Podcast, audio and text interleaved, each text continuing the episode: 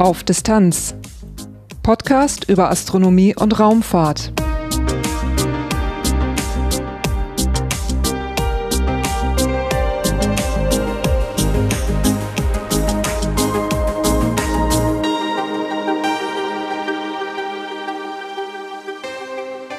Hallo und willkommen bei Auf Distanz. Dieses ist Episode 71, erschienen am 14. Januar 2023. Auch wenn der Jahreswechsel schon wieder ein paar Tage alt ist, wünsche ich alles Gute und einen guten Start für das neue Jahr. Für Auf Distanz ist das nun ein kleiner Neustart nach einer unfreiwilligen Pause. Was los war, erzähle ich kurz am Schluss der Episode.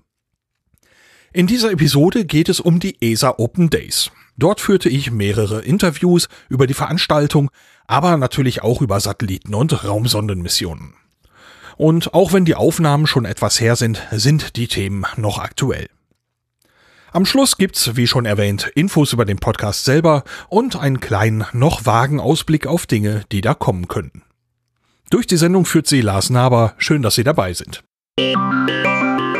Titelthema Today is your space day here in ESTEC, and I'm very happy as uh, Director General to welcome you very warmly, very passionately to make sure that you see what you want to see, that you can ask all the questions you, you have to ask, and really us here to provide the answers as far as we can in order to really make this an unforgettable day. Dieses war die Stimme von Josef Aschbacher bei der Eröffnungszeremonie zum ESA Open Day am 2. Oktober 2022. Vor den Toren des ESA-Technikzentrums ESTEC in Nordwijk warteten viele BesucherInnen auf den Start. Josef Aschbacher äußerte in seiner Begrüßung die Hoffnung, dass die Menschen einen unvergesslichen Tag erleben, dass sie die gewünschten Dinge sehen würden und ihre Fragen stellen können. Josef Aschbacher ist seit dem 1. März 2021 ESA-Generaldirektor. HörerInnen dieses Podcasts ist er vielleicht noch aus früheren Folgen bekannt. Im Zusammenhang mit dem Copernicus-Programm der ESA gab es hier mehrere Interviews mit ihm. Josef Aschbacher war damals Direktor für Erdbeobachtung bei der ESA. Ich hatte kurz nach der Eröffnungszeremonie noch die Gelegenheit für ein kurzes Gespräch mit Herrn Aschbacher über das ESTEC und auch über die Tage der offenen Tür. Gerade hat die Eröffnungszeremonie stattgefunden und wir sind am ESTEC. Es gibt einen Tag der offenen Tür. Was ist das ESTEC? Äh, das ESTEC ist eines der Zentren der Europäischen Weltraumagentur ESA. Wir haben äh, einige große Zentren. Äh, ESTEC ist mit Abstand das größte. Etwa 3000 Leute arbeiten hier, Ingenieure, Wissenschaftler in erster Linie, aber auch Angestellte, die in der Administration, Administration arbeiten, IT, Kommunikation, Facility Management. Das ist wirklich sehr konzentriert, aber das ist wirklich das Zentrum für, für Ingenieure und äh, Wissenschaftler. Wir haben weitere Zentren in Deutschland zum Beispiel, das ESOC, aber auch das äh, European Astronaut Center, dann in Frascati, Esrin, äh, in erster Linie auf Weltraum, äh, auf, auf ähm, Erdbeobachtung fokussiert. Wir haben in Spanien ein Zentrum, in England, in Belgien und dann noch kleinere Büros in verschiedenen Stellen. Also das DS und Headquarter natürlich in Paris. Die ESA ist ähm, wirklich organisiert in einer Art und Weise, dass wir die Kapazitäten der Mitgliedsländer maximal nutzen. Und ESTEC ist eben wirklich das Zentrum der, der Ingenieure hier äh, für, für die ESA. Jetzt werden heute hier die Türen aufgemacht und ich bin ja bei einigen der Open Days vorher schon mal hier gewesen. Die Türen werden wirklich weit aufgemacht. Man kann wirklich sehr, sehr viel sehen hier heute. Was ist der Open Day? Ein Tag der offenen Tür. Aber was ist der für die ESA? Was wollt ihr bezwecken? Äh, was wir bezwecken wollen, ist wirklich ähm, ja, der, der Gesellschaft, äh, den Leuten einfach ähm, Weltraum greifbar nahe zu bringen, weil Weltraum so tief in unsere Gesellschaft eingedrungen ist äh, und eigentlich den, den täglichen Lebensstandard ermöglicht. Ich ich spreche zum Beispiel von Navigation, von Telekommunikation, von Erdbeobachtung, Wettervorhersage, Klimavorhersage. Ohne Satelliten wäre das undenkbar. Aber auch äh, die technologische Entwicklung von ähm, wirklich Grundlagentechnologie, die notwendig ist, natürlich für den Weltraum, aber auch andere Bereiche des Lebens. Es gibt sehr viele äh, Entwicklungen, die auf Weltraumtechnologie äh, beruhen und einfach maßgebend sind. Und das wollen wir den Leuten zeigen. Äh, dass wir, äh, das Weltraum einfach so wichtig ist. Äh, aber auch, wir wollen den Leuten einen Tag offerieren, wo sie Spaß haben, wo sie neugierig sein können, Neues entdecken können. Ich habe sehr viele Kinder auch gesehen in, in der Eröffnungszeremonie, die am Eingang gewartet haben. Und das ist immer das Schönste zu sehen, dass junge Kinder einfach mit großen Augen hier vor den Toren warten und reinstürmen in die Labors und dann unseren Ingenieuren Löcher in, den Bauch fragen. Das ist so schön. Und und das ist eigentlich auch, was wir bezwecken wollen. Ja, wenn ich mal ganz frei übersetze, äh, ein Satz, den du in der Eröffnungszeremonie gesagt hast, war, ich würde es mal frei übersetzen als Weltraum ist eine Herzenssache für dich. Oh, das ist absolut so für mich und ich glaube für alle anderen hier, die bei uns arbeiten. Es ist äh, unglaublich, wie, wie, wie, wie Passion, wie, wie, mit welchem äh, Enthusiasmus, mit welcher Begeisterung Leute daran arbeiten. Ich habe eigentlich ein Problem, dass das, äh, das viele gerne hätten, ne? nämlich die Leute davon abzubringen, dass sie zu viel arbeiten. Ne? Wir haben, äh, wenn ich in meine in die Arbeitsstunden der einzelnen Leute sehe, gibt es Leute, die die Woche 70, 80 Stunden arbeiten, ne? was einfach zu viel ist. Und zu viel ist es. Die machen das aus, aus Begeisterung. Natürlich haben wir einen großen Druck und, und die Projekte müssen alle zeitgerecht fertig werden und das, das immense, das Arbeits, der Arbeitsaufwand ist, ist immens. Ähm, aber die machen das auch aus Begeisterung und ich, ich inklusive. Man schaltet eigentlich nie ab, man ist ständig irgendwo im Weltraum mit irgendwas beschäftigt, was einfach Spaß macht. Und wenn es Spaß macht, dann spürt man auch den Druck nicht so sehr.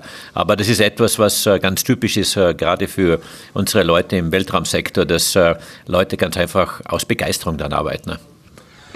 Jetzt gab es 2019, als der letzte ja, physikalische Tag der offenen Tür für jeden Menschen hier stattgefunden hat, ähm, stand es ein bisschen unter dem Motto äh, der Mondexploration.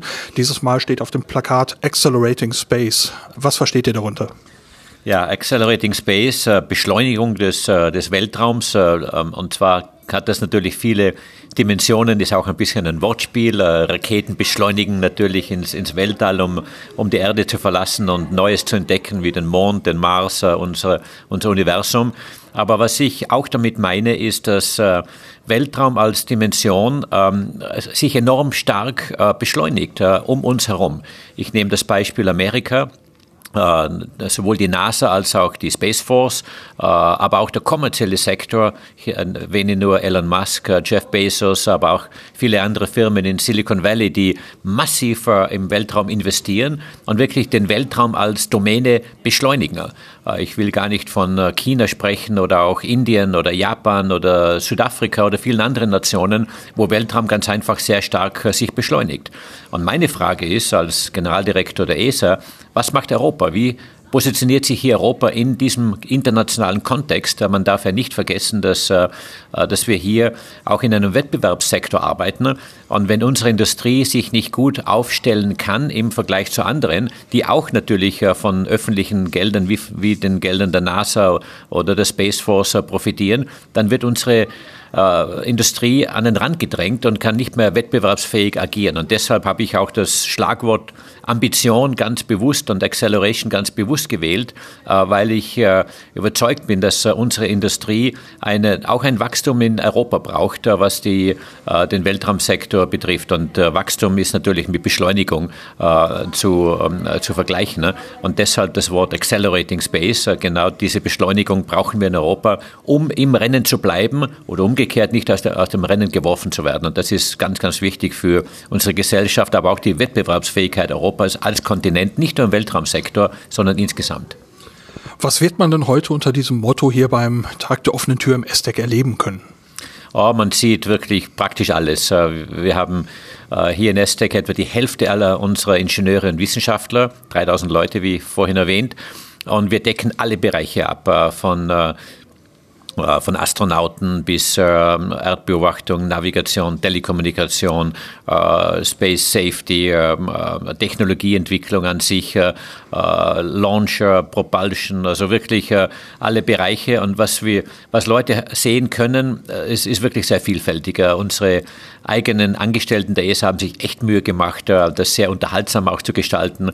Man kann Dinge angreifen, man hat natürlich die Experten vor Ort und Stelle, um Fragen zu stellen, die erklären dann alles. Es gibt einige Labors, wo man aktiv mitmachen kann. die Astronauten haben in einem Zelt Vorträge, wo sie über deren Flüge zur Raumstation berichten. Matthias Maurer ist, ist hier mit uns. also es gibt wirklich für jeden etwas, von kleinen Kindern bis, bis Erwachsenen. und das Angebot ist, ist sehr ist sehr farbenfroh und sehr, äh, sehr vielfältig und äh, ich bin mir sicher, das wird ein Riesenerfolg werden. Auch du wirst ja heute im Programm involviert sein. Wie sieht dein Tag aus? Oh, mein Tag ist sehr gedrängt, äh, ist ja nicht unüblich. Äh, wir hatten gerade die Eröffnung gehabt. Wir haben jetzt eine, ein kurzes Presseevent äh, mit Interviews, das ich gerade jetzt hier führe, mit großer Freude. Nachher haben wir eine, ein Meeting mit ähm, Delegierten, VIPs, sozusagen Politikern und Repräsentanten der Industrie, ähm, die, die eigentlich aus Europa kommen, natürlich auch aus, aus Holland. Ähm, nachher haben wir ein VIP-Lunch. Wir haben ein, einige Events, wo ich auch vortragen werde, ein sogenanntes Tropomi-Event. Das ist äh, äh, Tropomi ist ein Instrument, das äh, auf Sentinel-5B, einer ESA-Mission, fliegt, äh, das hier in der Nähe ähm, entwickelt wurde, äh, mit der ESA oder durch die ESA, aber gemeinsam mit der Industrie, äh, Airbus Defence and Space Netherlands. Ähm, und da gibt es eine Serie von Vorträgen, worauf ich mich auch freue. Das ist eigentlich ein Instrument, ein Satellit, den ich damals als Direktor der Erdbeobachtung entwickelt habe und auch beim Launch dabei war. Also das ist ein ganz tolles Projekt, wo wir äh, Luftqualität, ähm, äh, verschiedene Parameter der Luftqualität messen, wie NO2, CO, ähm, Fluor, Fluorgase, Fluorcarbongase und, und viele andere, äh, um wirklich die Luftqualität zu bestimmen. Und das ist das mit Abstand genaueste Instrument weltweit, das derzeit fliegt. Und hier gibt es ein, ein besonderes Event. Und dann habe ich sogar eine halbe Stunde, um selber als Tourist, sage ich mal, durch die Gänge zu schlendern und äh, mir einige Dinge anzusehen. Und darauf freue ich mich auch. Nach dem Interview machte ich mich auf den Weg durch die Gebäude des ESTEC. In zwei langen Gängen werden unterschiedliche Missionen vorgestellt. Hier sind auch meist die Satellitenmissionen der ESA zu finden. Hier geht es bei den Open Days meistens sehr, sehr turbulent zu. Im ersten Gang wurde neben vielen anderen Projekten auch das Galileo-Programm vorgestellt. Das ist ein globales Satellitennavigationssystem und das europäische Gegenstück zum amerikanischen GPS-System. Auf einem Tisch stand ein technisch aussehendes Gerät und ich hatte die Gelegenheit, mich kurz zu unterhalten. Mein Name ist Michael Böhle. Ich bin Ingenieur im Galileo-Programm seit 2007. Jetzt sieht man hier auf dem Tisch einen Aufbau, der so einen, einen halben Bogen hat. Unten ist er ein bisschen eckiger. Es gibt an der Seite einige Buchsen. Was sehen wir hier vor uns? Das ist ein passiver Wasserstoff-Maser. Das ist eine Atomuhr, die auf den Satelliten geflogen wird. Diese Atomuhr assoziiert man vielleicht schon mal aus der Vergangenheit, hat man vielleicht schon mal gehört, als extrem genaue Uhren. Ja, das ist korrekt. Navigation ist ja, wenn man Satellitennavigation betreibt, zeitabhängig. Jeder der Satelliten trägt eine genaue Uhr und sendet einen Zeitcode aus, der am Boden empfangen wird. Und der Empfänger korreliert diese Information heraus. Und wenn der Empfänger vier Satelliten beobachten kann, kann er aus den Differenzen im Zeitcode die Position errechnen und damit quasi Navigation ermöglichen. Das sind also äh, die Differenzen in der Laufzeit des Funksignals vom Satelliten? Ja, die de facto, die Bahnen der Satelliten sind sehr genau vermessen. Der Empfänger kennt über sogenannte Almanach die Bahn und weiß daher, wo zu einem bestimmten Zeitpunkt ein bestimmter Satellit ist. Und dann wird aus, dem, aus der Zeitdifferenz die Position trianguliert. Man benötigt vier Satelliten, um eben die Position am Boden inklusive der Höhe festlegen zu können. Wie viele Satelliten haben Sie oben für das Netzwerk? 28 derzeit. Werden es noch mehr? Das werden noch mehr. Allerdings werden im Laufe der Zeit auch Satelliten infolge des Alters ausfallen. Die Konstellation wird möglichst groß gehalten innerhalb des Bereiches, der nötig ist, um, um weltweit Abdeckung zu erreichen. Und wir haben jetzt bereits seit 2011 Satelliten in Betrieb. Und die mittlere Lebensdauer sollte zwölf Jahre sein. Das heißt, irgendwann müssen Satelliten ersetzt werden, weswegen wir schon begonnen haben, die Konstellation wieder aufzufüllen. Die Konstellation besteht aus drei orbitalen Ebenen im Orbit, der über 20.000 Kilometer über der Erdoberfläche ist. Und man, man empfängt dann Signale von vielen Satelliten und sucht sich auf Seiten des Empfängers vier heraus für die beste Position. Jetzt habe ich wahrgenommen vor einer Weile, dass es mit den Atomuhren auf den Galileo-Satelliten mal etwas Schwierigkeiten gab. Ja, die, wir fliegen auf jedem der Satelliten vier Uhren, zwei basierend auf passiven Wasserstoffmaser, zwei basierend auf Rubidium-Technologie. Die Rubidium-Technologie ist relativ alt schon und bewährt, hat allerdings auch ihre Eigenheiten. Mit den Wasserstoffmasern ist es dasselbe. Und da wurden nach einigen Jahren Laufzeit gewisse Probleme festgestellt. Die Probleme wurden analysiert. Wir haben seither den Betrieb angepasst und des Weiteren in den späteren Produkten auch Anpassungen vorgenommen, um dieses Problem eben nicht mehr zu haben, beziehungsweise um es zu mitigieren. Durch die Tatsache, dass vier Uhren auf dem Satelliten sind und eine notwendig ist, um Signal zu erzeugen, ist das Problem in sich da oder war da, aber eigentlich niemals so kritisch, dass es die Konstellation außer Betrieb genommen hätte. Derzeit denken wir, dass die Situation gelöst ist. Ja, und mit den Verbesserungen an den zukünftigen Satelliten, was man daraus gelernt hat, sollte das Problem dann zukünftig auch gar nicht mehr auftreten. Davon gehen wir aus, sag ich mal. Dann habe ich hier gesehen, es gibt noch einen Aufsteller, äh, der beschriftet ist mit EGNOS. Was hat es damit auf sich? EGNOS ist ein Overlay-Netzwerk, das mit Hilfe von Referenzstationen die Genauigkeit von GNSS-Signalen am Boden vermisst und die Integrität sprich feststellt, ob das Signal an einem bestimmten Ort in Ordnung ist und akkurat oder nicht. Das wird dann über geostationäre Satelliten an Empfänger, die Safety of Life Funktionen haben, übertragen, zum Beispiel Empfänger in der Luftfahrt. Es gibt weltweit mehrere Overlay-Systeme, Wide Area Augmentation Systeme in den USA, EGNOS in Europa, Gagan in Indien. Die Japaner haben eines. Und das dient eigentlich dazu, GNSS luftfahrttauglich zu machen und an vielen Stellen Mikrowellenlandesysteme und ähnliches zu ersetzen an den Flughäfen. Was EGNOS tut, wie VARS oder Gagan oder die anderen, ist feststellen, ob das Signal am Boden genau ist, Korrekturinformationen erzeugen und die Integri und festzustellen, ob Integrität gegeben ist oder nicht und damit das Signal für, zum Beispiel für eine Landung unter schlechten Sichtumständen verwendbar ist. Äh, das bedeutet, ich habe eine Referenzstation, die an einem genau definierten Punkt steht. Ich empfange das Signal von den Satelliten, sehe, wie das empfangene Signal, welche Position es bedeuten würde und sehe eventuelle Abweichungen zu meiner bekannten Position. Und falls es dort Abweichungen gibt, mehr oder weniger stark, kann man dafür eben Korrekturen verschicken. Ja, es verschickt Korrekturen und es stellt fest, ob das Signal an sich korrekt ist, im Sinne von brauchbar oder nicht und deswegen nutzbar für kritische Operationen in der Luftfahrt oder in anderen kritischen Bodenoperationen oder nicht.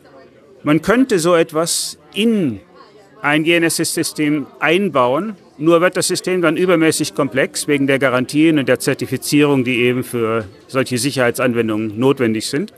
Und deswegen ist es derzeit besser, ein Overlay, also ein überlappendes System zu benutzen, wie zum Beispiel EGNOS. EGNOS ist jetzt operationell seit 2009. Wir sind jetzt auch wieder dabei, das aufzufrischen auf eine neue Generation, um mehr GNSS-Systeme abzudecken.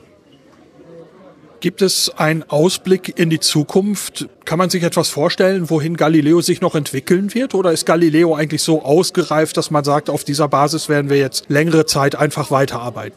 Das ist so, dass wir im Augenblick die erste Generation haben. Wir sind seit 2016 im operationellen Betrieb, im Sinne, dass seitdem Navigation garantiert wird für den Service. Natürlich finden weitere Entwicklungen statt, sowohl in der ersten Generation Einige der Signale werden noch angepasst, nicht das für die generelle, generelle Öffentlichkeit, aber Zusatzsignale. Wir verbessern das Bodensegment. Wir sind allerdings auch schon damit beschäftigt, eine zweite Generation zu bauen, die einerseits neuere Technologie verwendet, andererseits neue Funktionen bietet. Weil unsere Systemdefinition ist nun mehr als 15 Jahre alt und Dinge ändern sich über die Zeit. Beispiel, jeder denkt heutzutage an autonome Navigation von Fahrzeugen. Das hat andere Anforderungen an die Signale als das, was für die generelle Navigation in der Vergangenheit nötig war. Dann gibt es natürlich, nennen wir es mal so, die Obrigkeitssignale, die für staatliche Anwendungen gedacht sind. Da findet auch eine Evolution statt. Des Weiteren versucht man, Zusatzdienste einzubringen, zum Beispiel auch wieder so ein bisschen wie EGNOS, Integrität, also Signale, die Integrität garantieren oder zumindest Feststellung erlauben, ob Integrität gegeben ist oder nicht. Im zweiten Gang stieß ich auf die Mission Harmony. Harmony soll aus zwei identischen Satelliten bestehen, die in einer Formation mit dem Satelliten Sentinel-1 fliegen sollen. Harmonys Zweck wird beschrieben als to resolve stress in the Earth System, also etwas wie Stress im System Erde abbauen. Ernesto Mbembo ist Ingenieur für die SAR-Instrumente auf den Harmony-Satelliten. Er erklärte mir den Zweck der Harmony-Mission. Stress, weil viele verschiedene Informationen, die mit, mit unserer Erde zu tun haben.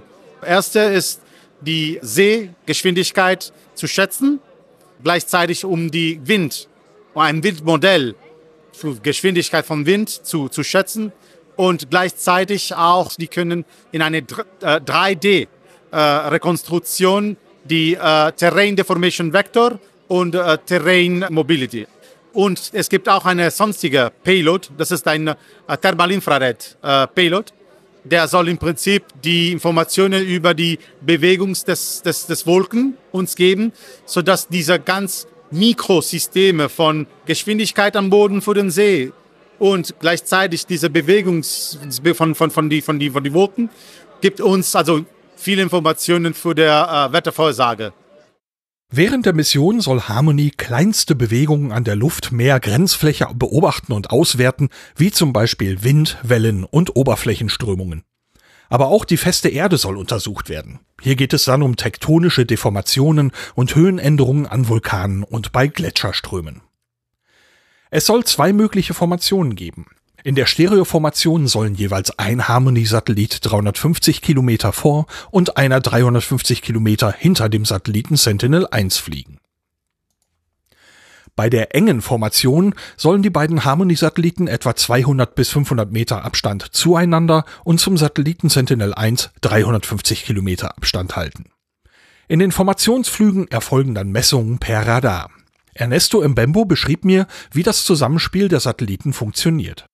Harmony ist eine Mission, der äh, enthält zwei passiv SAR, zwei passiv äh, äh, Aperturenradaren. Passiv, weil die nutzen am Ende die rausgespuckt Leistung und äh, Puls, der von Sentinel-1 geschickt ist und auf eine passive Art, passive Art, die bekommen äh, diese Puls. Harmony wird also selber keine Aussendung von Radar vornehmen, sondern reflektierte Signale auffangen, die der Satellit Sentinel-1 ausstrahlt. Die Harmony-Satelliten sollen dafür über große, genau konstruierte Antennen verfügen, die ein bisschen aussehen wie Regenschirme. Als reine Empfänger sind die Harmony-Satelliten anders konstruiert als zum Beispiel Sentinel-1. Die Architektur des Instruments ist äh, ein bisschen anders, also bedeutet es ein bisschen einfacher, weil wir haben nicht die äh, Transmit Kette, weil wir müssen keine Leistung rausspucken. Die Challenges sind natürlich viele, weil wir müssen dann sicher sein, dass die drei verschiedene Radaren sind synchronisiert. Für die Phase, für die Zeittakt, das ist wichtig, äh, aber das, das, das schaffen wir sicherlich. Im Zusammenspiel der Satelliten ergibt sich ein passives Radar mit synthetischer Apertur, kurz SAR. Bei diesem Verfahren wird mit kleinen bewegten Antennen und einer sehr genauen Formation eine viel größere Antenne ersetzt. Harmony wurde im September 2022 als zehnte Earth Explorer Mission ausgewählt. Mit diesen Missionen möchte die ESA Wissenschaft und Technologie vorantreiben und den Klimawandel und weitere gesellschaftliche Themen aufgreifen. Nun folgen weitere Feinabstimmungen am Missionskonzept. Bis zum Start der Mission sind es aber noch ein paar Jahre. Äh, soll im Prinzip in 2029 gelauncht sein, hoffentlich. Aber natürlich, wenn Sie verstehen, dass wir haben eine Abhängigkeit auch von Sentinel-1, äh, dann wir sollen im Prinzip mit auch mit Sentinel-1 synchronisieren. Und, aber das, das schaffen wir, weil wir werden sicherlich eine Kompatibilität mit Sentinel-1, die jetzige Generation, aber auch mit die, die zukünftige Generation. Dann wir sind sicher, dass wir können im Prinzip für die Mission-Planungszeit auf jeden Fall arbeiten. Die Harmonie-Mission wird für eine Laufzeit von fünf bis sieben Jahren geplant. Ein bisschen weiter im selben Gang stieß ich auf ein Experiment. Ich sah zwei durchsichtige Flaschen mit Flüssigkeit und Sensoren, auf einem Monitor waren Graphen zu sehen. Auch hier konnte ich mich informieren. Mein Name ist Bernd Sierk, ich bin bei der ESA. Ich bin Instrument Optical Instrument Engineer für Erdbeobachtungsinstrumente, besonders Spektrometer, die auf die Erde schauen, um dann Klimagase zu messen und auch atmosphärische Chemie, also Stickstoffdioxid, Ozon und, und solche Sachen. Was zeigen Sie hier heute? Heute zeigen wir hier auf dem Tisch ein, ein einfaches Experiment, mit dem man den Treibhauseffekt von Kohlendioxid nachweisen kann. Wir haben hier diese zwei Flaschen und in einer davon ist mehr Kohlendioxid als in der anderen. Wir haben einfach eine Tablette Alka-Seltzer reingeworfen, das, dadurch entsteht Kohlendioxid. Dann verschließen wir die Flaschen und messen die Temperatur, während wir mit Halogenlampen äh, draufscheinen. Und die Halogenlampen äh, übernehmen dann die Rolle der Sonne. Und äh, das Wasser darunter ist sowas wie ein Ozean, der sich aufwärmt. Und die Wärmestrahlung, die dabei entsteht, die wird dann äh, in der Flasche mit mehr CO2 teilweise ähm, aufgehalten durch die Absorption des Kohlendioxids im thermischen Infrarot.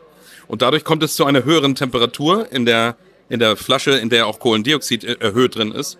Und das zeigen wir hier den, den Leuten. Die können dann sozusagen hier äh, auf dem Open Day den Treibhauseffekt sehen zwischen einer Erde mit viel und mit wenig Kohlendioxid in der Atmosphäre. Das ist erstaunlich, dass das so im Kleinen auch schon so einfach nachzuweisen ist. Ja, das ist ziemlich einfach. Ähm, es ist natürlich kein kein quantitatives Experiment im Sinne von, dass wir dadurch ähm, quantitative Aussagen über die, den Treibhauseffekt an der Erde machen können. Dazu, das kann man inzwischen, dazu gibt es eben Modelle, die eben die Erkenntnisse von solchen Experimenten auch mit aufnehmen. Wir brauchen dazu ein Absorptionsspektrum von Kohlendioxid. Dafür haben wir übrigens auch eine extra Mission, das vom Weltraum zu messen, die Forum heißt, die in, in der Zukunft als, als Earth Explorer starten wird. Ähm, aber das ist im Grunde genommen ist die, ist die Chemie und die, ähm, und, und die Physik des, des Treibhauseffektes ja eigentlich bekannt. Aber es ist trotzdem immer noch auch gut, das auch den Kindern hier zu zeigen, damit sie sehen, mit, mit was sie es zu tun kriegen im, im nächsten, äh, in den nächsten Jahrzehnten.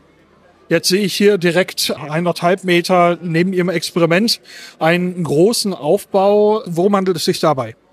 Das ist ein Mockup, also ein Modell, eins zu eins im, in das, in der, ähm, im Maßstab von dem Hauptinstrument auf dieser Mission, die CO2M heute heißt, für Kohlendioxid Monitoring ähm, und vielleicht in Zukunft zu einem Sentinel wird. Also das ist eine, eine Mission im Copernicus-Programm. Wir denken, dass es Sentinel 7 wird, weil wir ziemlich gut davor sind, im Jahre 2025, spätestens 2026 damit zu starten. Und das ist das Hauptinstrument. Das bedeutet, das ist im Grunde genommen sehen Sie hier vier Spektrometer in einem. Ähm, mit diesen Spektrometern wird das Licht, das von der Sonne schräg sozusagen durch die Erdatmosphäre geht und dann in den Weltraum zurückgeworfen wird und dann auf den Satelliten trifft, wird in, in die ähm, werden Spektren erzeugt, also in die Regenbogenfarben sozusagen aufgespalten. Das geschieht im sichtbaren genauso wie im kurzwelligen Infrarot und auch im Nahinfrarot. Also das sind diese vier Spektrometer. Und dann können wir die äh, chemischen ähm, Fingerabdrücke sozusagen vom Kohlendioxidmolekül als auch vom Sauerstoffmolekül äh, messen und auch von Methan übrigens. Und mit der, diesen Daten kann man dann die Konzentration von Kohlendioxid und Methan bestimmen. Wir brauchen den Sauerstoff, um sozusagen die Dichte der Luft zu messen. Und dann haben wir die Konzentration. Und damit machen wir dann auf einer relativ hoher räumlicher Auflösung, etwa zweimal zwei Kilometer, erzeugen wir Karten, die die Konzentration von Kohlendioxid und Methan zeigen. Und das, äh, mit, wenn wir solche Instrumente, und das ist eben der Plan, auf drei Satelliten haben, zwei davon sind jetzt finanziert, dann werden wir es schaffen, also das haben wir dann gleichzeitig ähm, im Weltraum, das ist, äh, in 90 Minuten geht es um die Erde, aber das werden Ihre Zuhörer alle wissen, dann schaffen wir in vier Tagen eine komplette Überdeckung der Erde. So dass wir also in einer räumlichen Auflösung von zweimal zwei Kilometern sozusagen alle Punktquellen von Kohlendioxid auch messen können. Das sind also in erster Linie äh, große Kohlekraftwerke, aber auch äh, große, große Städte und so weiter. Und genauso wichtig ist, äh, wie, wie die Emissionen und die, und die Quellen, ist es zu messen äh, mit globaler Coverage, also Überdeckung, wo die Senken von CO2 sind, die Aufnahmen, zum Beispiel wie die, wie die äh, Biotope reagieren, wie die, wie die Wälder reagieren, wie viel vom Ozean aufgenommen wird. All das erwarten wir uns von dieser Mission. Gibt es eine Auflösung wie diese bereits? Ja, es, ist, es gibt tatsächlich einen äh, NASA-Satelliten, der 2014 gestartet ist, der heißt äh, OCO2. Äh, OCO steht für Orbiting Carbon Observatory. Ähm, die haben tatsächlich eine Auflösung, die so ziemlich äh, sehr ähnlich ist mit unserer Auflösung, sogar ein kleines bisschen besser, drei Quadratmeter statt vier Quadratmeter. Aber dafür haben sie nicht diese räumliche Überdeckung. Der, der hat nur 20 Kilometer Schwartbreite, das heißt, der hat nur einen Streifen von 20 Kilometern und er hat auch einen Repeat Cycle, das bedeutet, er kommt zu sich, ähm, die, er, er kann keine vollkommene Erdüberdeckung machen. Und das ist sozusagen, kann man, wir arbeiten mit NASA auch zusammen, die sind auch bei uns in der sogenannten Mission Advisory Group und geben uns sozusagen, wir lernen von, von, von deren Lektionen ähm, und das Instrument, das wir hier bauen, ist sozusagen die zweite Generation, die in Amerika nicht so wirklich losgehen konnte wegen der äh, politischen Verhältnisse, die da in den letzten Jahren mal geherrscht haben. Sie fangen jetzt wieder an damit, aber wir sind jetzt sozusagen dabei, eben als erstes so ein Beobachtungssystem in, die, in der Breite anzuwenden. Wann soll es denn losgehen mit CO2M oder Sentinel-7? Ja, wir beeilen uns alle sehr, weil es äh, auch ja politisch wie auch wissenschaftlich ein, Pressi also ein, ein, Thema ist, das, ähm, das dringend ist. Ähm, 2025 ist äh, das Jahr, das wir uns vorgegeben haben, äh, zumindest mal den ersten Satelliten oben zu haben. Bis 2026 wollen wir mindestens zwei haben. Zwei sind finanziert, ähm, mit Glück auch drei. Und wenn wir das soweit haben, dann können wir beitragen zum sogenannten Global Carbon Stocktake. Das ist eine Aktivität, bei der alle äh, möglichen Institute auf der Welt, alles was Kohlendioxid messen kann, äh, zu Lande, zu Wasser und in der Luft, wird, wird, wird dann sozusagen die Daten zusammentragen und dann im Jahre 2028 bei einer Nachfolgekonferenz zum äh, Pariser Abkommen zu, zu schauen, ähm, welche Länder mit, mit ihren ähm, soll ich sagen, Zielen zur CO2-Reduktion Erfolg haben und welche nicht. Für welche Lebensdauer sind die Satelliten konzipiert? Das ist konzipiert für eine Lebensdauer von minimal vier Jahren. Aber wie wir das immer bei ESA so, so haben, ist es ähm, meistens übertreffen wir das bei weitem. Ähm, ich, ich schätze mal von so einer Lebensdauer so ähnlich wie ein anderes ähm, Heritage-Instrument ähm, Skiamaki auf, auf Envisat von zehn Jahren aus. Wie immer gab es im Hauptgebäude des STEC Informationen über laufende und geplante Raumsondenmissionen der ESA. Hier traf ich auch Dr. Kai Nöske erstmals persönlich. Mit ihm hatte ich in Episode 68 dieses Podcasts schon gesprochen, da ging es um das James Webb Space Telescope. Kurz vor Ende des Open Day konnten wir uns beide in einem ruhigen Raum zusammensetzen, beide waren wir schon ein bisschen müde vom Tag. Hallo Kai. Hallo Lars, das freut mich sehr, dass du hergekommen bist. Ja, schön, dass äh, wir uns dann auch mal persönlich treffen. Das andere war ja ein Remote-Interview. Und ja, du warst so nett, mir anzubieten, noch ein bisschen was zu interplanetaren Missionen zu erzählen. Ja, immer gern. Wir haben ja einige in Vorbereitung und einige, die schon fliegen. Jetzt äh, wird es also Zeit, dass wir in diesem Podcast mal drüber sprechen, ne? Ja, zumindest mal eben ankündigungsweise und vielleicht kleine Updates. Ich habe gesehen, im Erasmus-Gebäude wurde zum Beispiel ExoMars, der Rover, noch ausgestellt. Und ExoMars hat jetzt aus politischen Gründen eine ja, eine etwas unglückliche Wendung genommen. Also zu dem Start wird es jetzt erstmal nicht mehr kommen. Gibt es da schon irgendwas an Updates, wie es mit der Mission weitergeht? Da sind verschiedene Gespräche am, am Laufen. Tatsächlich kann man jetzt noch nicht genau sagen, wie die Zukunft der Mission aussieht. Man versucht im Augenblick einen guten Weg zu finden mit verschiedenen Partneragenturen. Es ist ja schon publik geworden, dass zum Beispiel mit der NASA gesprochen wird, um äh, eine möglichst gute Zukunft für ExoMars, für den Rover zu finden. Das ist ja eine Mission, die tatsächlich auf ihre Weise einmalig ist, mit der Fähigkeit, tief in den Marsboden zu bohren und auch mit, äh, mit solchen Gimmicks wie zum Beispiel dem Wheelwalking. Dieses, der Rover hat ja vergleichsweise kleine Räder, kann die aber heben und senken. Damit kann er sich fast wie ein Insekt fortbewegen und damit da durchkommen, wo andere Fahrzeuge vielleicht gar keine Möglichkeit hätten, weiterzukommen. Also auch wenn es im Moment noch keine konkreten Termine oder Schritte gibt, äh, ist es noch zu früh, den ExoMars Rover abzuschreiben.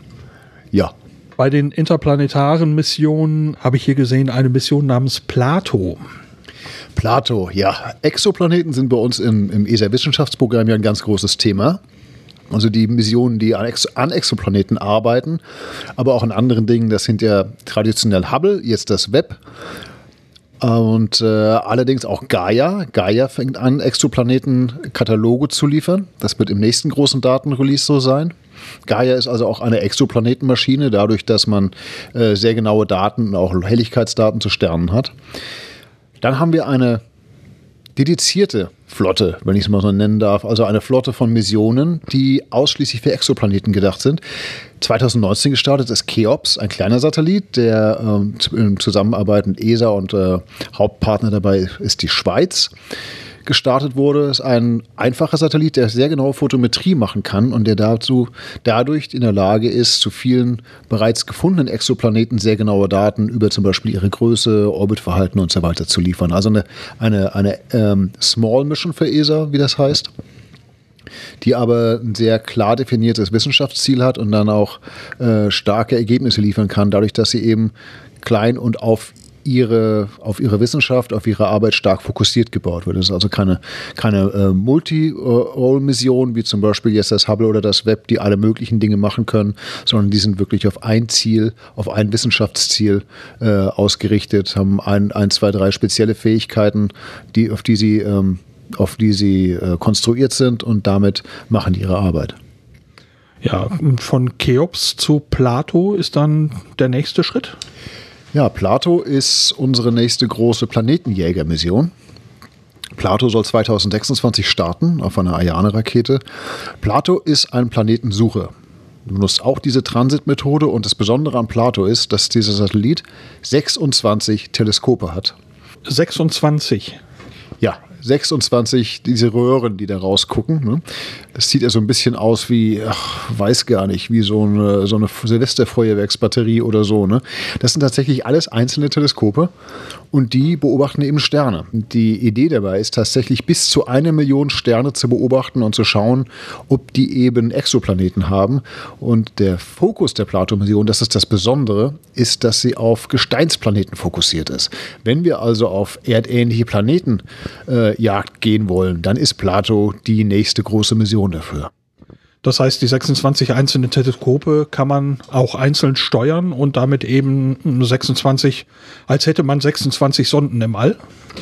Äh, eine Sonde mit einem sehr, sehr großen Gesichtsfeld, wenn man so will. Ah, okay. Wo wird das stattfinden? Wo wird Plato arbeiten?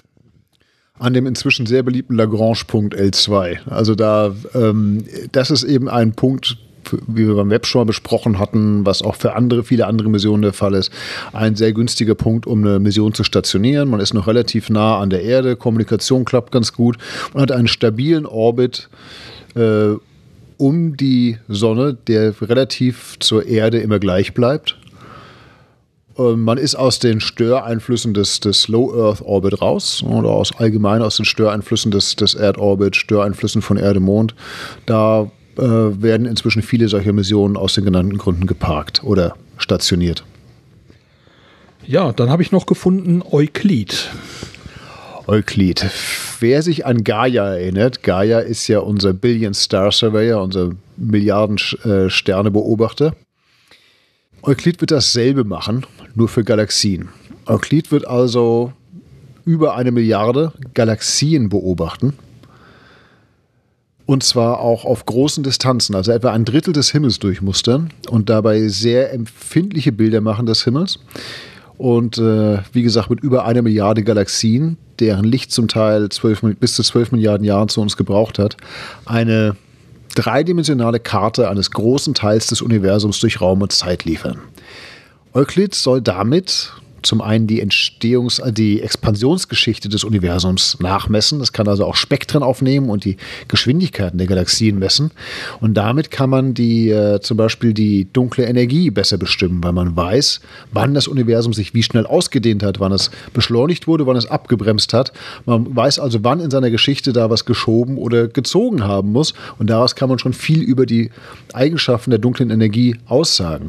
Gleichzeitig, dadurch, dass man so viele Galaxien hat, kann man deren, kann man statistisch deren leichte Verzerrung durch die dunkle Materie äh, auswerten und kann dadurch die, das Klumpen, das Verklumpen, der Stru die Strukturbildung durch Gravitation in der dunklen Materie über die Geschichte des Weltalls hinweg verfolgen. Und das ist, liefert ganz wichtige Hinweise über die Natur der dunklen Materie, über ihre Verteilung, über alle möglichen Parameter, die wir brauchen, um die, um die, die Arbeitsweise, die, äh, also die Ausdehnung, Ausdehnungsgeschichte und die Zusammensetzung des Universums zu verstehen.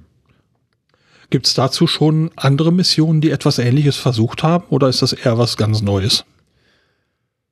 Man hat bodengebundene Teleskope, die also Dark Energy Surveys oder ähnliches gemacht haben, die sehr große Teile des Himmels äh, durchmustert haben, Galaxien beobachtet haben. Die können, sagen wir mal, diese großräumige Strukturbildung zum Teil machen, aber äh, weil man dann zum Teil ins Nahinfrarote gehen muss oder weil man allgemein eine sehr hohe Beobachtungseffizienz braucht oder zur, zur Messung dieser Galaxienbildverzerrung eine sehr hohe Auflösung, muss man dazu schon in den Weltraum gehen, um das zu erreichen, was, was Euclid kann. Und was Euclid oder Euclid kann, ist also so fundamental, dass fast die gesamte Community der extragalaktischen Astronomen auf der Welt da auf irgendeine Weise involviert ist. Es gibt ein sogenanntes Euclid-Konsortium, das umfasst 2500 AstronomInnen Gaia, das, äh, das sogenannte DPAC, das Data äh, Processing and Analysis Consortium für Gaia, umfasst 400. Und wenn man sich den Gaia äh, Datenrelease 3, den kürzlichen, mal anschaut, was da für tolle Datenvisualisierungen drin vorkommen, was, wie viel Arbeit da drin steckt, das hätten wir von der ESA, von unserem Kommunikationsabteilung nicht leisten können. Da sind wir auf die Experten aus der Wissenschaftscommunity angewiesen, die also die enorme Arbeit da reinstecken können, die Daten auch so aufzubereiten. Man kann sich jetzt also überlegen, was bei Euclid auch für die populäre Wissenschaft, für, für Wissenschaftskommunikation abfallen wird und wie fundamental bahnbrechend die, ähm, die wissenschaftlichen Datensätze sein werden. Gaia ist im Augenblick die produktivste aller Weltraummissionen, wahrscheinlich eine der produktivsten Wissenschaftsmissionen äh, der Menschheit überhaupt mit fünf Publikationen am Tag. Das ist noch mehr als, als, das, als das Hubble im Augenblick liefert. Fünf am Tag fünf am Tag. Das ist enorm. Das ist also, man würde sagen, unheard of, wenn man sich überlegt, wie lange es dauert, eine Publikation zu schreiben, durch den Prozess der, äh, des Reviews zu bringen. Das liegt einfach daran, dass diese Gaia-Datensätze, dadurch, dass sie so unheimlich homogen sind, so viel Informationen enthalten und so, so, so vielreiche Informationen mit 1,8 Milliarden ähm, Objekten im, im, im Gaia-Katalog und natürlich einem leistungsfähigen äh, ESA-Archiv mit mit den Interfaces. Darf man ja auch nicht vergessen, was das für eine Logistik und für eine Arbeit ist, um das für die äh, Community bereitzustellen, den wissenschaftlichen Mehrwert zu liefern. Wenn man sich das alles betrachtet, ist das tatsächlich eine Revolution, weil sie praktisch durch ihre sehr homogenen und sehr reichen, sehr vollständigen Daten ein, äh, die Möglichkeit liefert, ganz viele Grundverständnisse in der Astronomie auf einen neuen, sehr präzisen und festen Boden zu stellen. Wow, da ist Euclid offenbar wirklich etwas, worauf man sich mächtig freuen darf. Freuen uns sehr drauf. Ja, das glaube ich. Wann wird es denn da losgehen und wohin? Da legst du ein bisschen den Finger in eine Wunde, die sich aber gerade wieder schließt. Euclid sollte auch äh, jetzt 2000, Anfang 2023 aus Französisch-Guyana auf einer Soyuz-Rakete starten. Also auch dieser Launcher ist äh, erstmal verloren gegangen. Aber äh, Euclid, die, der neue Launcher, wir erwarten, dass in Kürze bekannt gegeben wird, auf welchem Ersatzlauncher Euclid starten soll. Dass wir sind zuversichtlich, dass die Mission in nicht allzu ferner Zukunft ohne allzu große Verzögerung starten kann. Hier melde ich mich eben aus der Nachbearbeitung. Während meiner Podcast-Pause gab es zu Euklid gute Nachrichten. Es wurde bekannt gegeben, dass Euklid in einem Startfenster von Juli bis September 2023 ins All gestartet werden soll. Als Launcher soll eine Falcon 9 von SpaceX zum Einsatz kommen. Und damit zurück zum Gespräch im S-Tech. Von wo wird Euklid denn seine Wissenschaft machen? Rate mal, es fängt mit Lagrange an und hört mit zwei auf. Ja, da haben wir dann anscheinend heute einen Lauf dabei, weil so, so ich richtig informiert bin. Die nächste Mission, die ich auf dem Zettel habe, Comet Interceptor, ist auch im L2. Elegante Überleitung, elegante Überleitung, Lars. Ja, was wird Comet Interceptor denn tun? Ich glaube, also, wenn man es übersetzt, äh, ist der Name eigentlich schon Programm. Comet Interceptor, also ein Kometen abfangen. Aber abfangen, was will man denn da tun? Also äh, abfangen klingt natürlich ein bisschen brutal jetzt. Es wird nicht dasselbe sein wie die Dart-Mission, aber was diese Mission macht, die lauert praktisch. Man wird den Comet Interceptor auch am Lagrange Point 2 pla äh, platzieren. Der, der parkt da sozusagen und wartet, bis ein geeigneter Komet vorbeikommt. Nur ist es ja so, Kometen kommen jedes Jahr eine Menge bei uns vorbei oder im inneren Sonnensystem. Ähm, Comet Interceptor wird auf einen, Plane äh, auf einen Kometen warten, der also ein sogenannter Pristine Comet, ein bisher noch unbeschmutzter, unbefleckter Komet ist, der also aus dem, aus dem Kuipergürtel oder noch weiter draußen äh, zum ersten Mal ins, ins innere Sonnensystem kommt. Auf, aufgrund irgendeiner Bahnstörung, Ablenkung. Ähm, das kann man anhand des, seines Orbits, seiner Trajektorie des Sonnensystems äh, feststellen. Die Idee dabei ist tatsächlich dann also einen Kometen zu untersuchen, der noch die ursprüngliche Zusammensetzung des, äh, des frühen Sonnensystems hat und damit praktisch die, die, die Bedingungen im frühen Sonnensystem zu untersuchen. Denn wenn die anderen Kometen, die also lang- oder kursperiodisch, die schon viele Umläufe um die Sonne hinter sich haben, die waren schon mehrmals im inneren Sonnensystem, deren Oberfläche ist durch die Einflüsse der Sonne stark verändert worden. Da sind also Materialien aufgebracht worden, da sind Materialien natürlich verdampft, Materialien verändert worden und das möchte man eben vermeiden. Das Gimmick ist jetzt, dass man ja vor einigen Jahren äh, ein oder zweimal schon einen interstellaren Kometen oder ein interstellares Objekt äh, jetzt kürzlich auch aufgrund des, des prägnanten Namens gut präsent Oumuamua zum Beispiel äh, gefunden hat. Das war natürlich eine große Sensation. Wir haben einen Himmelskörper aus einem anderen Sonnensystem oder zumindest aus dem interstellaren Raum, der jetzt nicht gravitativ gesehen äh, durch zu unserem Sonnensystem gehört. Und äh, es wäre natürlich sehr interessant. Man weiß, diese Dinge gibt es. Man hat jetzt auch Abschätzungen, wie oft die kommen. Es wäre jetzt sehr interessant, so ein Objekt mit Comet Interceptor abzufangen. Und Comet Interceptor wird also das Objekt dann äh, ansteuern, äh, wird sich dann in drei Teilsonden zerlegen, die jeweils eine eigene Aufgabe haben und dann als, als eine Drei-Sonden-Mission dieses Objekt untersuchen.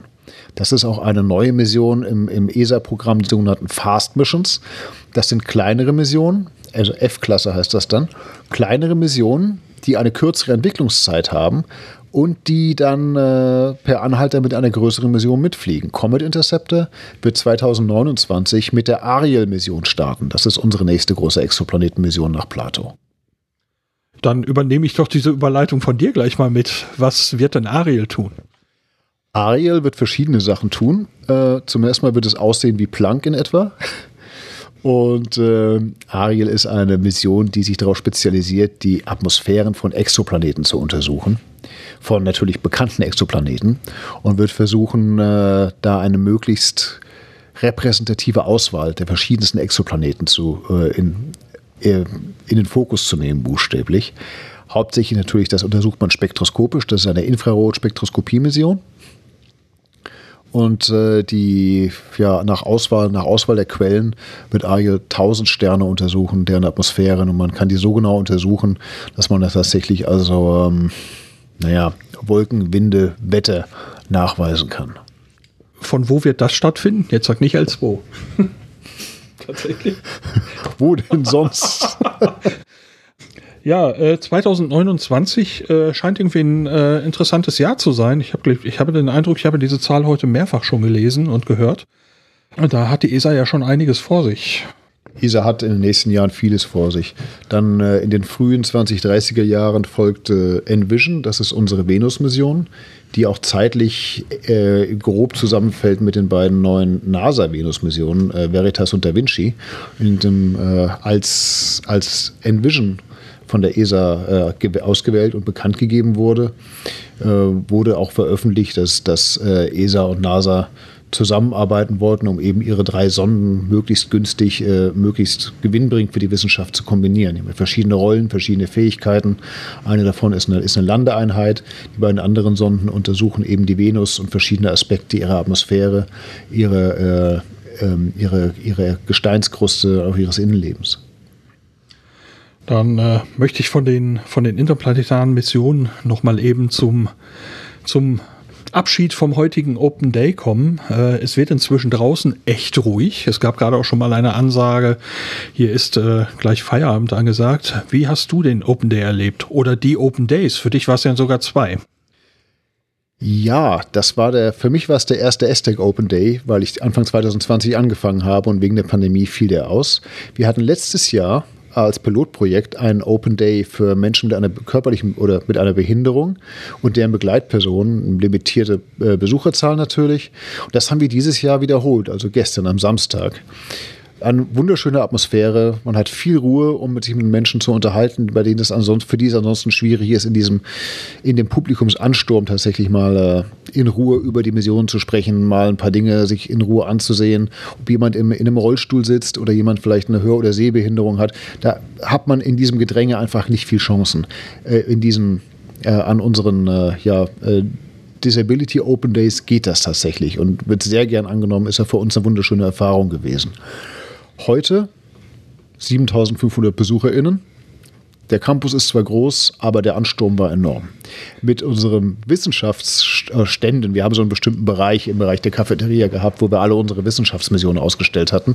Ich stand also vorne an dem, äh, an dem ersten Anlaufpunkt, an unserem Übersichtsdesk und dachte, dass jetzt nur langsam die ersten Leute reinkommen und es allmählich anfängt. Auf mich lief also, rollte eine schwarze Wand aus Leibern zu. Alle in irgendwelchen Weltraum-Afficionado-Sachen gekleidet und stürzten sich auf unsere Goodies, auf unsere Poster, Postkarten, Aufkleber, stellten Fragen. Es war also fast schon beängstigend, aber auch wunderschön. Und das war auf dem ganzen Campus so. Ja, ich hatte es selber so erlebt, dass ich kurz äh, mit Josef Aschbacher heute Morgen ein kurzes Gespräch hatte und ich machte die Tür auf, ging aus dem Medienraum raus und es war alles voll. Vorher war alles leer. Ähm, also, dass das so eingeschaltet war, äh, voller Leute, habe ich, glaube ich, die letzten Jahre auch so nicht erlebt gehabt. Bei dem Open Day für Menschen mit Beeinträchtigungen, wie sind denn da die Besucherzahlen so? Wir hatten im letzten Jahr, wenn ich mich recht erinnere, zwei Gruppen, weil wir mussten natürlich den, äh, den Durchfluss regulieren, mussten das beschränken aufgrund der Pandemie. Zwei Gruppen mit jeweils etwa 200 BesucherInnen. Dieses Jahr waren es äh, ein, ein paar wenige, wahrscheinlich wegen der aggressiven Witterung, die wir draußen hatten. Ja. das tat der Sache aber keinen Abbruch. Also es war dieselbe Atmosphäre. Wir waren diesmal auch besser vorbereitet. Das ist etwas, äh, sagen wir mal so, inklusive und äh, zugängliche, barrierefreie Kommunikation ist schwierig. Wir hatten also Sonifikation, wo also äh, ähm, Dinge, äh, astronomische Daten in, in Töne umgesetzt wurden, ob das Bilder sind, ob das die, Magnet, die Magnetfeldmessungen in Vorbeiflügen an der Erde sind oder äh, Sternoszillationen, äh, die, die von, von Gaia und anderen Missionen gemessen wurden, die eben in Töne umgesetzt werden. Man kann da schon, man kann da schon vieles machen oder eben Dinge, die man auch, die, die blinde Menschen oder sehbehinderte Menschen anfassen können. Ist natürlich auch im Augenblick nicht, nicht so ganz einfach, weil man immer noch äh, mit, mit Hygiene aufpassen muss. Aber ansonsten, das war früher auch schon im Gebrauch, dass man zum Beispiel 3D-Drucke, also robuste 3D-Drucke zum Beispiel von, von astronomischen Objekten genommen hat. Da lässt sich vieles machen. Ja, das nehme ich so wahr, das habe ich noch nicht gewusst, dass man äh, tatsächlich also auch völlig andere Programmpunkte oder andere Exponate für diesen Tag hat. Äh, naja, wir haben eben unter den Exponaten, die wir aktuell haben, die ausgesucht, die man eben gut anfassen kann. Die Modelle sind häufig eben sehr, äh, sehr delikat. Und wir haben also, man, man sucht, man guckt, was habe ich denn? Ich hatte zum Beispiel so einen so so ein Plastikblock, wo, äh, wo ein Stück Folie einge, eingegossen ist, das auf dem, Hubble, die auf dem Hubble mitgeflogen ist zum Beispiel. Es wäre zum Beispiel im Nachhinein, hätte ich sehr gerne einen großen Meteoriten gehabt, aber auch da ist eben, ist, ist porös, ist schlecht zu desinfizieren. Ist im Augenblick alles nicht so ohne. Man versucht, wie gesagt, man versucht zu machen, was man kann. Ganz viel kommt eben auch darauf an, äh, wo können Leute mit einer, mit einer Gehbehinderung, mit einem Rollstuhl hin. Äh, was bietet man für Leute, wie gesagt, an, die, äh, die nicht oder schlecht sehen können. Äh, Leute mit einer Hörbehinderung ist, ist weniger problematisch, weil das meiste äh, Material, was sie haben, nun mal visuell ist. Und äh, so versucht man sich eben durchzuhangeln. Und ganz wichtig ist eben auch für Leute, die zum Beispiel äh, Behinderung im Autismus-Spektrum haben, sodass man sich einfach Zeit nehmen kann. Und das geht beim großen Massenansturm nicht. Alles klar. Und das finde ich großartig, dass es das gibt, dass es diese beiden Tage gibt. Ich bin sehr froh, dass ich heute auch mal wieder hier sein konnte nach ein paar Jahren Pandemie. Und einen habe ich noch. Okay. Und zwar wollte ich noch mal hervorheben, dass all, all die, äh, die Helferinnen und Helfer, die für die ESA arbeiten, die machen das freiwillig. Das ist also ein ganzes Wochenende und auch Vorbereitungszeit, äh, die, die man ebenso vorher investiert. Das ist tatsächlich freiwilligen Zeit und das machen die, weil die eben so hinter der Sache stehen, so viel Freude dran haben, den Weltraum in ihrer Arbeit mit, mit den anderen Menschen zu teilen. Und das ist einfach eine ganz tolle Erfahrung. Ja, und das merkt man auch, wenn man hier durch die Gebäude geht und mit den Leuten spricht, mit den, mit den äh, TechnikerInnen, mit den WissenschaftlerInnen, dass die einfach gerne über das erzählen, was die tun. Und da habe ich das Gefühl, die brennen da richtig für. Und äh, es war wieder ein toller Tag. Ich freue mich schon aufs nächste Jahr. Ich danke dir, dass du dir noch die Zeit genommen hast nach dem langen Wochenende. Ich danke dir, dass du gekommen bist und ich glaube, du brennst da auch ein bisschen für, oder? Ja, total. Dankeschön. Bis zum nächsten Mal, Lars. Alles Gute. Vielen Dank an alle Menschen, die beim ESA Open Day mit mir gesprochen haben. Wie immer habe ich in den Shownotes einiges an Links zu den genannten Projekten zusammengetragen. Zu finden sind diese auf der Website unter aufdistanz.de. Auf Distanz ganz nah. Das war's für diese Ausgabe von Auf Distanz. Durch die Sendung führte sie Lars Naber. Diese Rubrik auf Distanz ganz nah, das ist wie immer die Rubrik über den Podcast selber mit ein klein bisschen Hausmeisterei. Und ich hatte es am Anfang schon erwähnt, der Podcast musste leider für ein Weilchen pausieren. Ich war für eine Weile gesundheitlich angeschlagen und produzieren ging einfach nicht. Nun wird's besser und ich denke, der Podcast kann wieder häufiger erscheinen. Themen gibt es genug und ich habe auch noch Material bereitlegen. Trotz der Pause gab es finanzielle Unterstützung und das empfinde ich immer als ja eine Art Vertrauensbeweis. Vielen, vielen Dank. Und ich möchte danken dieses Mal den Menschen, die seit der letzten Episode weiterhin unterstützt haben. Das waren Ralf, Karl Matthias, Sebastian, Norbert, Sven, Sascha und Dennis. Vielen Dank euch. Das Jahr 2023 hat angefangen und es dürfte spannend werden. Es werden wieder mehrere Missionen gestartet. Euklid habe ich in dieser Episode schon erwähnt, aber auch die große Jupiter-Mission der ESA soll im Frühjahr ins All starten. Und diese Mission heißt JUICE, kurz für Jupiter Icy Moons Explorer. Der Name sagt es schon, JUICE soll das Jupiter-System erkunden und dabei aber auch besonders einige Jupitermonde untersuchen. Es ist geplant, mit auf Distanz den Missionsstart zu begleiten. Wenn alles klappt, wird es dafür auch zwei oder drei Reisen geben. Das ist aber ausdrücklich noch unsicher. Das Thema der nächsten Episode steht noch nicht ganz fest, aber diese Episode soll es auf jeden Fall wieder schneller geben. Bis dahin, danke fürs Reinhören und bis bald.